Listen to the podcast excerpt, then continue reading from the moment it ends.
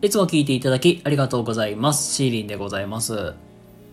こちらの放送は皆様のライフワークに役立つお話をさせていただいております。リクエストやご要望がございましたら、レターにてご連絡ください。ということで、えー今日もね、やっていきたいと思いますので、よろしくお願いいたします。どうも、こんばんは、シーリンでございます。ということで、今日もね、のんびりゆるりと、だらりとやっていきたいと思います。はい。えー今日はね、あのーチームマネジメントとか組織論の話をね、ちょいとさせていただきたいと思います。で、皆さんはあんまりおそらくその、なんか人事担当とか、そういう採用担当とかっていうそういうお仕事って、あの、やらない方の方が多いと思うので、今日はね、ごくごく一部の人にしか関係ないと思いきや、皆さんに関係してくるんですよ。ね。皆さんね、チームの中にね、とか、組織の中でもう何でも構いません。もうなんか、自分の会社の中とか、うん、自分のクラスの中とか、何でもいいです。で、なんか、あのーめちゃくちゃ仕事できるけど、なんかしら、なんか例えば整理整頓から基地とか、あのー遅刻してくるみたいな、なんかちょっと、なんかめっちゃ仕事できるのに、え、なんかもったいないなみたいな人いると思うんですよ。皆さんそういう人いたらどうです？って言われてもイメージつきにくいと思うのでじゃああなたがじゃあ今聞いてると聞いてるリスナーさんがじゃあじゃあ何かまあ仕事のまあリーダーを任されたとしましょう。で人選はあなたに任せますと。でその中でうん例えばあのチラシとか広告とかそういうデザインとかはすっげえピカイチにできるけどあの提出物とかあの遅刻がかなり多い。まあそんな出すの遅いとか遅刻するっていうまあなんかすごいなんかなんだろう。人間性ちょっとうんって思うけど仕事はピカイチできる人をあなたはチームに招き入れますか？それともいや別の人にします。と言い切るか。多くの人は絶対に断ると思います。だってチームのは乱すじゃん。みんなやってんのにその人だけ特例ってずるいやんって。でみんな言うと思うんです。でもう先に結論から言います。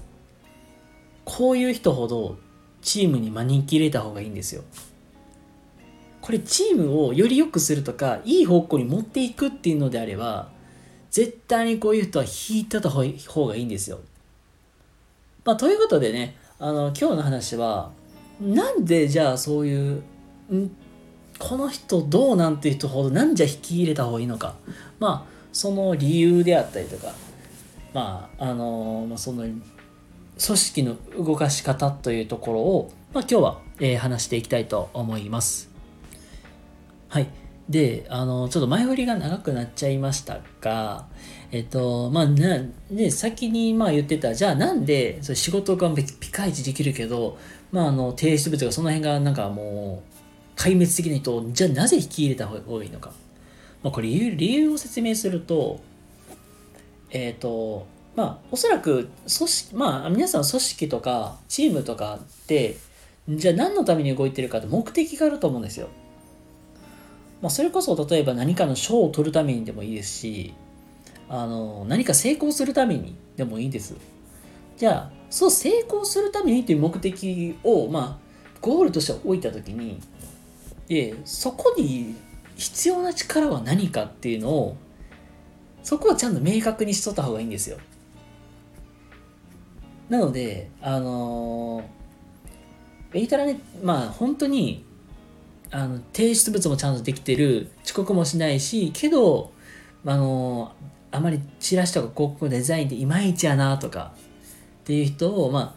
リーダーにリーダーにじゃないわあのメンバーとして招き入れるよりは結果をまあ追い求めるんであればそういうまあ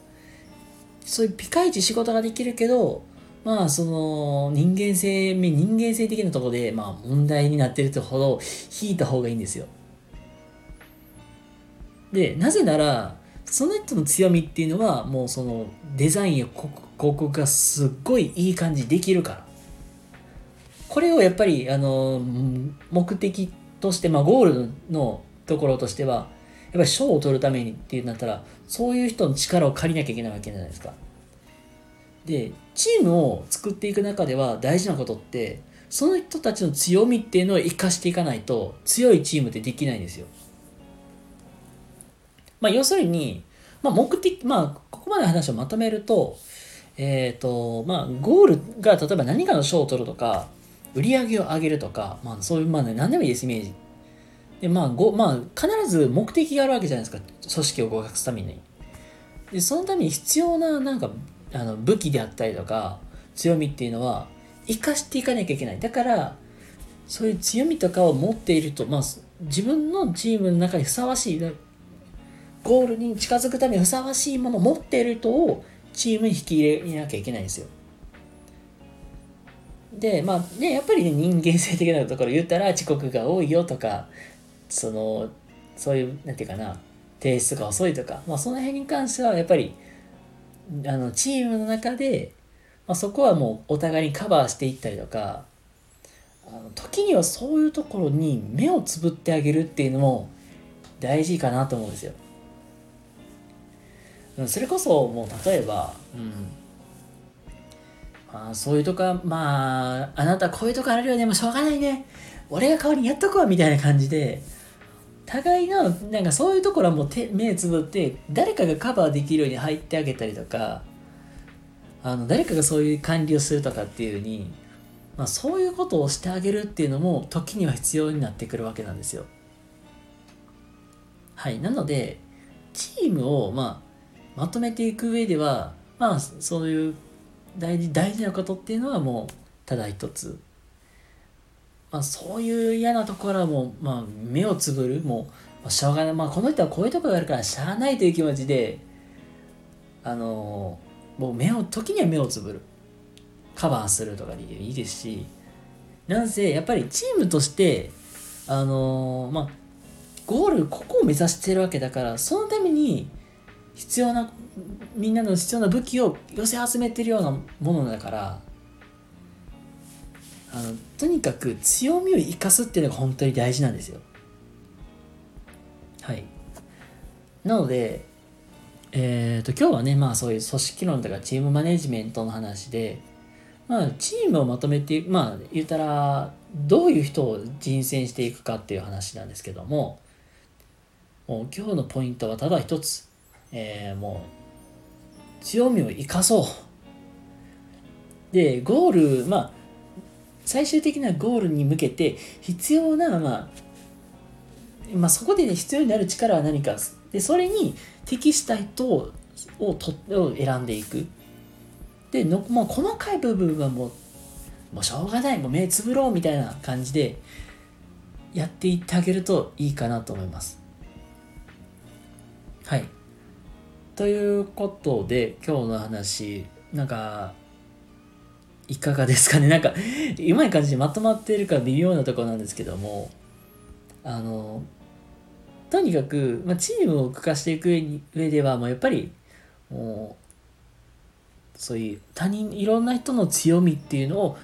えー、生かしていきながらやっていかなきゃいけないのかなっていうのが今日の話でございます。はい。ということで今日の話いかがだったでしょうか？皆様からコメントやご感想とか、そして、あの、このお話ためになった、いいなって方がいらっしゃいましたら、いいねとか、チャンネルフォローしていただけたら嬉しいなと思います。はい。ということで、えー、皆様、えー、今日も明日も素敵な一日をお過ごしください。シーリンでございました。それではまた次回お会いしましょう。じゃあね、またね。バイバイ。